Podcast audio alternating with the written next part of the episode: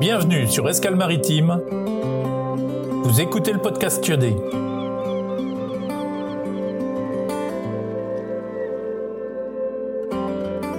Le podcast Goût de sel, d'embrun et de vent d'ouest pour décoiffer vos envies d'aventure maritime.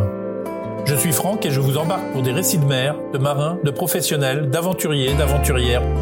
Alors prenez le bout, frappez-le au taquet et retrouvez-moi dès maintenant dans cette aventure iodée et vivifiante comme les embruns.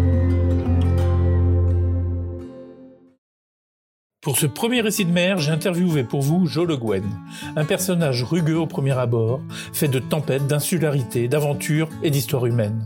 Le tout avec une profonde humanité et une simplicité qui lui permet de ne garder que l'essentiel. Une vie entière passée à aller au-delà de l'horizon qu'offrait avec modestie son île de Molène toujours cette envie de voir ailleurs, chevillé au corps, là de l'instant lent, et de l'immobilité, un sexagénaire avec des projets de trentenaire, une envie et une énergie à toute épreuve, une vivacité d'esprit et une soif d'entreprendre, jusqu'à ce projet fou à 73 ans de refaire la trace de Magellan sur un Dufour 2800 de 8 mètres 23. Alors il vous dira qu'il manque toujours un mètre sur un bateau. Mais l'aventure est lancée et le destin s'occupera du reste. Je vous laisse écouter ce personnage entier et sincère qui me fait l'honneur d'être le premier à partager ses récits de mer sur escalmaritime.com. Merci Jo. Jo, peux-tu te présenter succinctement? Oui, je peux, oui. En fait, euh, je dirais que le premier truc, euh, c'est que je suis vieux. c'est bizarre de dire ça peut-être, mais c'est comme ça, je suis vieux. Donc, je suis un vieux navigateur, qu'on veut dire. Et euh, ben, j'ai fait des, j'ai pas mal navigué à la voile. J'ai participé à différentes courses au large et à l'America's Cup aussi en Australie à une époque très lointaine. Euh, j'ai fait à la voile mon plus beau voyage, ça a été euh, New York-San Francisco par le Cap Horn, sans escale, avec Anne Yardet sur un trimaran. On voulait battre un record, le record de Flying Cloud qu'on n'a pas battu on avait une, avance d'une semaine au Cap Horn et dix jours de retard à l'arrivée. Mais en fait, on a été le premier bateau de l'ère moderne à faire le trajet sans s'arrêter. Autrement, après, donc, euh, j'ai eu des enfants. Je suis euh, parti au Mexique et à Bora Bora, passer du temps. Et quand les enfants sont allés, étaient en âge d'aller à l'école, en fait, on est rentré en France et ne sachant pas trop quoi faire, je me suis dit qu'une traversée à la rame, ce serait sympa. J'ai donc entrepris de traverser la rame euh, des États-Unis en Bretagne en 1995. Je fais ça pour les sauveteurs en mer. À Molène où j'habitais, il y a l'église et le canot de sauvetage. C'était les deux trucs. J'étais à Molène quand, je ne sais pas quel âge, j'avais peut-être 7 ou 8 ans. Le canot de sauvetage est tombé de son, de berre en descendant. À l'époque, il n'était pas au mouillage comme le Jean Cam maintenant, il était euh, dans l'abri là-bas au sud. Et donc, euh, les types ont descendu le bateau un peu vite et il est tombé. Et moi, j'étais au port avec des enfants et on a entendu un grand boom. Et c'était qu'un sauvetage qui était tombé de son berre. Bref, j'ai donc traversé l'Atlantique à la rame en 95 en 103 jours de Boston, enfin de Cape Cod près de Boston jusqu'à Molène, une traversée magnifique, euh, superbe, traverser un océan à la rame, c'est un privilège, quoi. Je veux dire, on est tout seul. D'abord, c'est important d'être tout seul dans la vie. Je trouve que tout le monde devrait faire un truc tout seul. Pas forcément à la rame, hein, mais quelque part être tout seul par rapport à soi-même, c'est vraiment bien. Ensuite, traverser l'Atlantique. L'Atlantique Nord, c'est vraiment bien parce que c'est un jardin, je dirais, qui est à la mesure humaine. C'est c'est un océan humain. Je dis ça parce qu'après, j'ai, enfin, j'en ai fait une autre en 97 je crois que c'était mon plus beau projet. Ça, a été euh, quand j'ai traversé l'Atlantique euh, à la rame toujours, mais en double avec un détenu en fin de peine, sur un bateau construit en prison. Euh, donc c'était une course organisée par les Anglais en 80, donc par chez Blythe qui avait été le premier en fait de l'ère moderne à traverser l'Atlantique à la rame avec John Ridgway en 66. de pareil de, près de Boston jusqu'en Irlande. C'était en 66, c'était quand même sévère comme traversée, comme équipement, ils n'avaient pas grand-chose. Bref, chez Blythe a organisé, après avoir fait différentes courses à la voile, bien sûr, il a organisé cette course à la rame en double sur des bateaux identiques qu'on recevait en kit des Canaries aux Antilles, de, en fait Tenerife à la Barbade. Et en fin de compte, quand j'avais fait ma traversée en 95, quand je la préparais, j'avais lu que j'avais lu évidemment les bouquins de Daboville qui avait traversé l'Atlantique disons en 80 et, et le Pacifique du Japon en Oregon en 91. Il avait écrit un bouquin qui s'appelait Seul et où il disait qu'il avait reçu des lettres de détenus qui il avait suivi pendant sa traversée à lui et ça les avait aidés pendant leur traversée à eux en tôle. Quoi. Parce qu'évidemment, un séjour en tôle, a un début, il y a une fin, etc. Et c'est pareil quand on est en mer, qu'on soit à la rame ou à la voile, en équipage ou en solitaire, tant qu'on n'est pas au port, on n'est pas au port. Hein. Bref, donc euh, en, en, 95, avant de partir, j'avais appelé la prison de Brest, histoire de, comme ça, par hasard, bonjour, euh, je vais faire une traversée à la rame, est-ce que ça vous intéresse que je viens de faire présenter ça? Le, directeur me dit, mais bien sûr, mais venez, euh, on va se rencontrer, puis on va voir si votre bateau rentre dans, dans, la, dans la prison. J'ai dit, quoi, c'est quoi ce truc? Et donc, je suis allé voir le gars, super, super sympa. On a vu que le bateau rentrait euh, sur, sur le terrain de sport, hein, sur sa remorque, un bateau à rame de 8 mètres de long, 1 mètre 60 de large, donc ça, se faufile. Le matin, le bateau a été, sur, euh, a été exposé pour les détenus. Et l'après-midi, je suis allé raconter ma traversée. Et il y a un truc de fou qui s'est passé, c'est qu'il y a un détenu, mec, 45 balais à peu près, il me dit comme ça, et vos enfants là-dedans? Oh, J'ai failli lui répondre, et les tiens mais enfin, évidemment, il y a des enfants, mais c'est pas parce qu'on a des enfants qu'on va rester à la maison à rien foutre, quoi. Je veux dire, c'est pas possible. Les enfants font partie de la vie, mais l'action aussi fait partie de la vie. Enfin, bref. Je suis parti en 95 traversée. La l'instituteur a suivi la traversée avec, avec, avec les détenus qui ont fait un super truc. Et évidemment, au retour, je suis allé leur raconter ma traversée. C'était super, génial. Et le directeur me dit, j'ai quelques potes, là, si tu veux, je les appelle pour que tu voir si, ça les intéresse que tu viennes. Je dis, ben, il n'y a pas de souci. Il a appelé deux, trois potes qui étaient intéressés. Et du coup, j'ai pris tous les numéros de téléphone de toutes les prisons de France. Et en 96, j'ai fait 90 conférences. Et donc, ce, fameux chez Blythe, euh, on ne peut pas que détester les Anglais, bien entendu, organise cette course à la rame. Et je sais en double. Et je me dis, mais voilà, on va je vais proposer à la pénitentiaire de faire la course euh, avec un détenu en fin de peine et on va peut-être construire le bateau dans une tôle si je trouve un directeur qui par ça. Et je balance mon truc. À la, fois, je cherche un équipier potentiel sans savoir si je vais même pouvoir faire la course. Je dis j'ai un projet, je cherche, etc. Et euh, un directeur et aussi au ministère qui soit d'accord. C'est un, un peu le truc de fou. En 97, donc, je, fais cette très belle traversée avec Pascal, qui était un détenu en fin de peine. Il avait 34 ans, il avait 14 ans de placard, le gars, 14 ans de placard. Donc, un vrai détenu, hein, c'était pas un détenu qui avait vu une, une, prison photo. Sur un bateau construit à la maison centrale de Moulins dans l'Allier par l'établissement le plus sécuritaire de France. Des mecs qui avaient tous entre 10 ans et perpète. On a fait un concert après. Il y a un groupe breton qui est venu chanter Guy Mer et tout. Ça a été un moment, un moment de folie, un moment, un moment terrible. Et euh, on a fait cette traversée donc, en 97 des, Canaries aux Antilles. Il y avait 34 bateaux au départ. On a fini second en 49 jours. Donc il m'a pas tué, je l'ai pas tué, on s'est pas entretué. C'était très important qu'on finisse, qu'on commence, enfin qu'on finisse qu'on avait commencé. Et donc ça a été vraiment un, super projet. Et puis bon, Pascal, euh, c'est, enfin c'est quelqu'un que on est toujours en relation comme ça. Tonton, il habite dans le sud de la France, moi ici, il s'est reconverti, etc. Il a deux enfants, il s'est marié, enfin, ce mec super. Quand on donne euh, les chances à quelqu'un, ben, il y en a qui peuvent la saisir, hein, c'est sûr. Et donc, après, euh, ayant ramé avec les fous de bassin en Atlantique, ayant fait cette traversée avec les détenus, je me suis dit, euh, en fait, euh, ramer avec les albatros. Là, c'est, je trouve qu'il faut être un peu. C'est, je pense que je suis un tout petit peu. Ma femme m'a dit que je suis monté de travers. c'est pas impossible. Et donc, les albatros, ils sont dans, le, Pacifique Sud, dans l'hémisphère sud, donc dans le sud de l'hémisphère sud. Donc, le seul voyage que je trouve, intéressant, euh, Nouvelle-Zélande, le Cap. Donc, deux fois l'Atlantique. Et en fait, je sais pas comment j'ai fait, mais j'ai réussi à, être au départ euh, en Nouvelle-Zélande euh, avec un bateau qui s'appelait Keep It Blue, on la garde bleue, hein, pour sensibiliser à à la mer, à l'environnement, au, la mucocadix, etc. Et euh, deux mois avant que je parte, et j'y suis pour rien, c'est pas de ma faute, hein, l'Erika coule.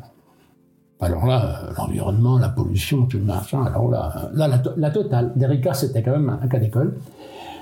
Et donc je suis parti le 2 février de, euh, de Wellington en Nouvelle-Zélande. Et là, je suis parti gentiment, et puis euh, il s'est avéré que j'avais une petite griffure sur le pied, mais rien, quoi. Vous savez, vous avez rien. Voilà, une écorchure. Et ça s'est infecté, et ça a dégénéré en gangrène. Et j'ai donc arrêté euh, au bout de deux mois de mer à mi-parcours. Je suis monté sur le seul cargo qui passait dans le coin. C'était, c'était ça ou rien je, suis monté à bord. il, enfin, il, faisait la même route que moi. C'est un cargo anglais qui faisait le tour du monde. Et, euh, il faisait Londres, Panama, Hong Kong, l'Australie, Nouvelle-Zélande. Et il revenait par le Cap Horn et s'arrêtait au Portugal, etc. il s'était arrêté en Nouvelle-Zélande où les gens qui me suivaient lui avaient filé des médicaments pour essayer, de soigner mon truc que personne ne savait ce que c'était. Et donc, quand il arrive, en fin de compte, euh, je n'osais plus, évidemment, euh, enlever mes chaussettes euh, parce que mes pieds puaient. Je pourrissais. L'infection avait dégénéré, je pourrissais. Et deux jours avant que j'arrête, il y a un chirurgien ici de orthopédique de, la cavale qui m'appelle et qui me dit, euh, enfin, on s'appelle, j'ai le contact, il me dit, décris-moi ce que tu as. Ben, il me dit, c'est comme tu veux. Il me dit, mais là, tu es à deux doigts de la septicémie, quoi. Alors là, bon, euh, qu'est-ce que je fais? Parce que moi, j'étais, j'étais, euh, c'est impossible d'arrêter un projet qui est commencé quand, on n'est pas obligé, mais obligé de chez obligé, quoi. Euh, pas parce qu'on a mal à la tête ou mal aux pieds. Hein. Et donc, c'est un truc de fou. Et je me suis dit, bah, je suis monté à bord. Je suis monté à bord. Je, suis tombé, j'avais deux infirmières, un, un, bateau anglais, ils avaient antibiotiques, morphine, Valium, ils m'ont, ils m'ont, à la, ils m'ont fait deux piqûres de morphine et une de Valium, et là, la douleur, parce que la douleur, c'était la perceuse dans la tête. C'était incroyable. C'était très douloureux. J'ai fait un voyage au pays de la douleur. Moi qui suis douillet, qui supporte pas une piqûre, à la limite, euh, je suis tout à fait content d'avoir fait cette expérience. C'était un, drôle de voyage. Et donc, euh, en fait, quand j'étais amputé des orteils au Chili, huit orteils au Chili, et puis euh, j'étais rapatrié à la cavale, et le gars qui m'avait téléphoné a refait un pansement sous anesthésie générale, et je me réveille, je me réveille à à l'hôpital, mec il, vient me voir, il me dit ça va Jo? Je dis, je dis ouais ça va. Il me dit Jo je t'ai symétrisé. Les Chiliens m'avaient coupé huit orteils et puis ils m'avaient laissé de mémoire. Hein, enfin, je crois que c'est au pied droit le, gros orteil et le petit orteil. Lui il a estimé que ça allait m'emmerder dans ma rééducation, dans, mon fonctionnement, et il m'a coupé les orteils et il m'a fait cette phrase extraordinaire je t'ai symétrisé. Je ne savais même pas qu'on pouvait être symétrisé.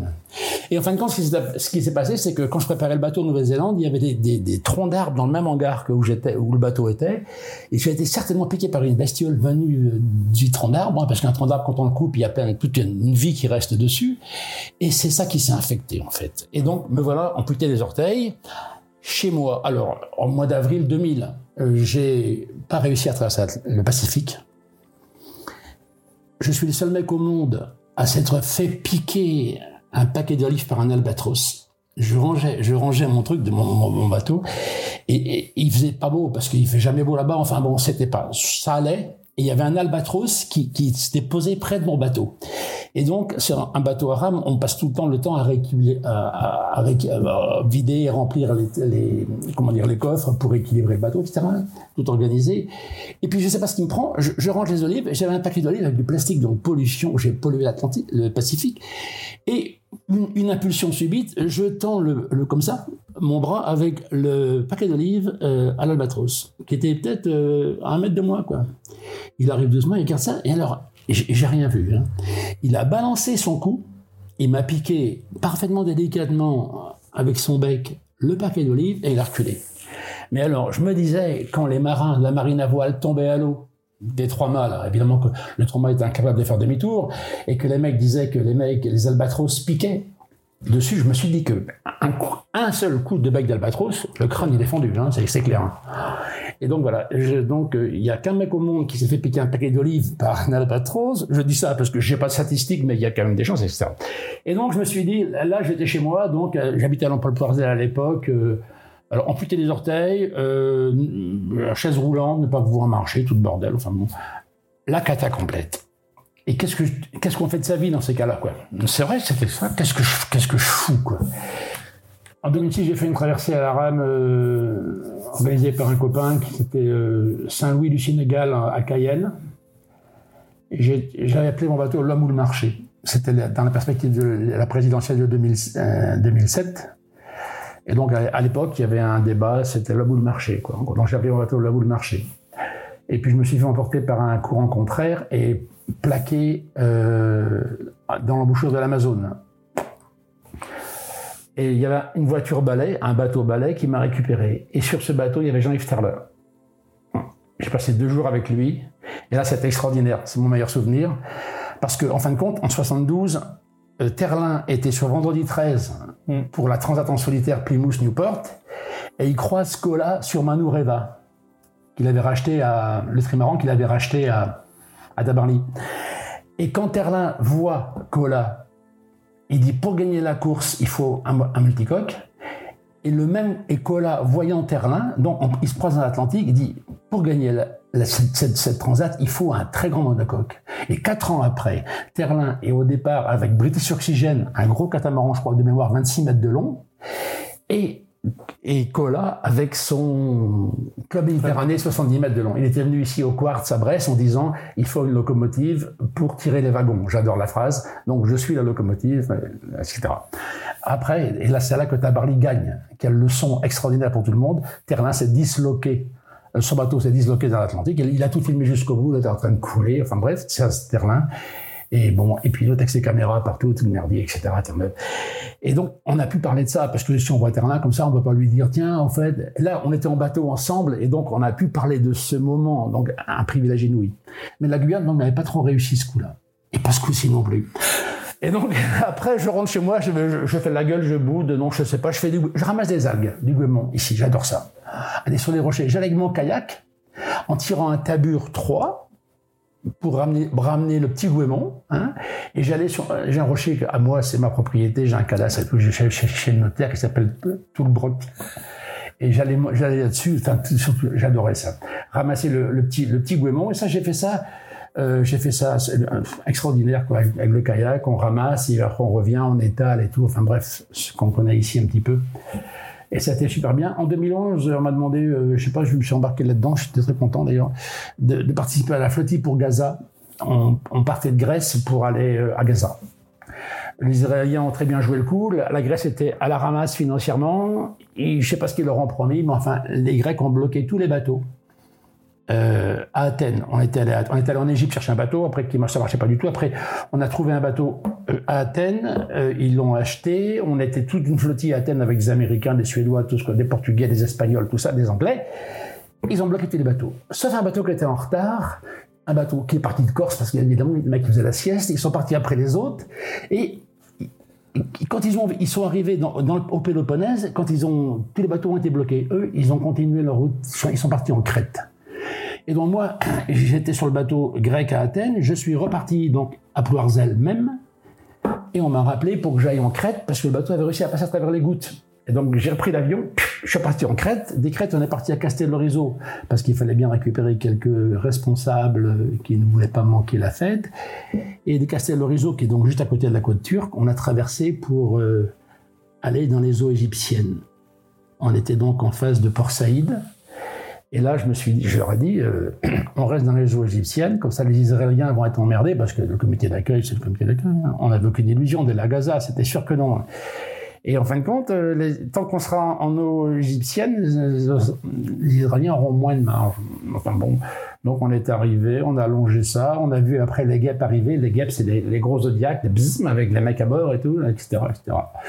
Donc ils sont arrivés avec le canon à eau et tout. Bon, on en discute même plus. Le canon à eau, c'est efficace. Hein, pour faire descendre un mec d'un fire bridge, c'est vachement bien. Il faut noter ça. Quand on veut faire descendre un mec d'un fire bridge, un canon à eau, ça marche. Et donc les mecs, euh, mais euh, évidemment, ils n'allaient pas avoir des pistolets mitrailleurs que des Uzi. Hein, on a quand même un hop. Et puis ils ont piqué le bateau, on a été très bien traité, hein, euh, interrogé et tout. Oui, vous comprenez, c'est compliqué, le problème palestinien, vous savez, et tout, c'est pas facile, d'accord, ok. On a été expulsé, là je suis revenu ici. Et puis voilà, c'est presque la fin de l'histoire. Et donc j'ai vécu ma vie ici de vieux, de, de, prévieux. Et donc, euh, comme euh, je sais plus, j'ai eu du mal quand même à à rien faire. J'ai pensé, j'ai voulu monter un projet de dérive à travers l'Atlantique, avec, euh, avec un voilier des Canaries aux Antilles, un voilier sans voile, hein, euh, qui, avec le vent et le courant simplement, et sous lequel il y avait un conteneur immergé, un conteneur vide de 30 pieds, ouvert, immergé, pour voir le développement d'un écosystème en eau chaude. Ça aurait pu être très intéressant, ça. Mais j'ai pas réussi à le monter parce que, parce que j'ai pas été bon, hein, il faut le dire.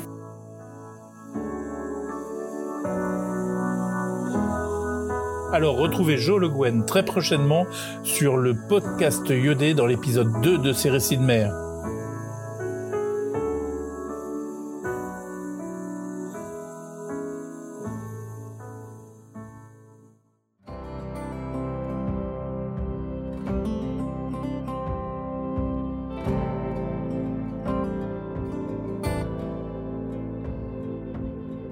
Voilà, le ciel s'éclaircit, la météo est clémente, la mer est belle et appelle au large.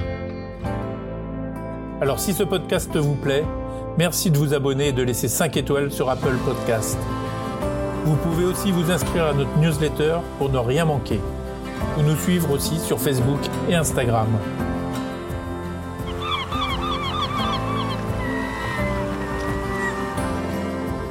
Mais il est déjà temps de repartir vers un nouveau point sur l'horizon de quitter les amis, les pontons, la terre ferme et de larguer les amarres. Mettre les voiles vers une nouvelle aventure que le vent d'ouest nous portera pour revenir vous la compter lors de nos prochaines escales maritimes. Que le bon vent vous porte.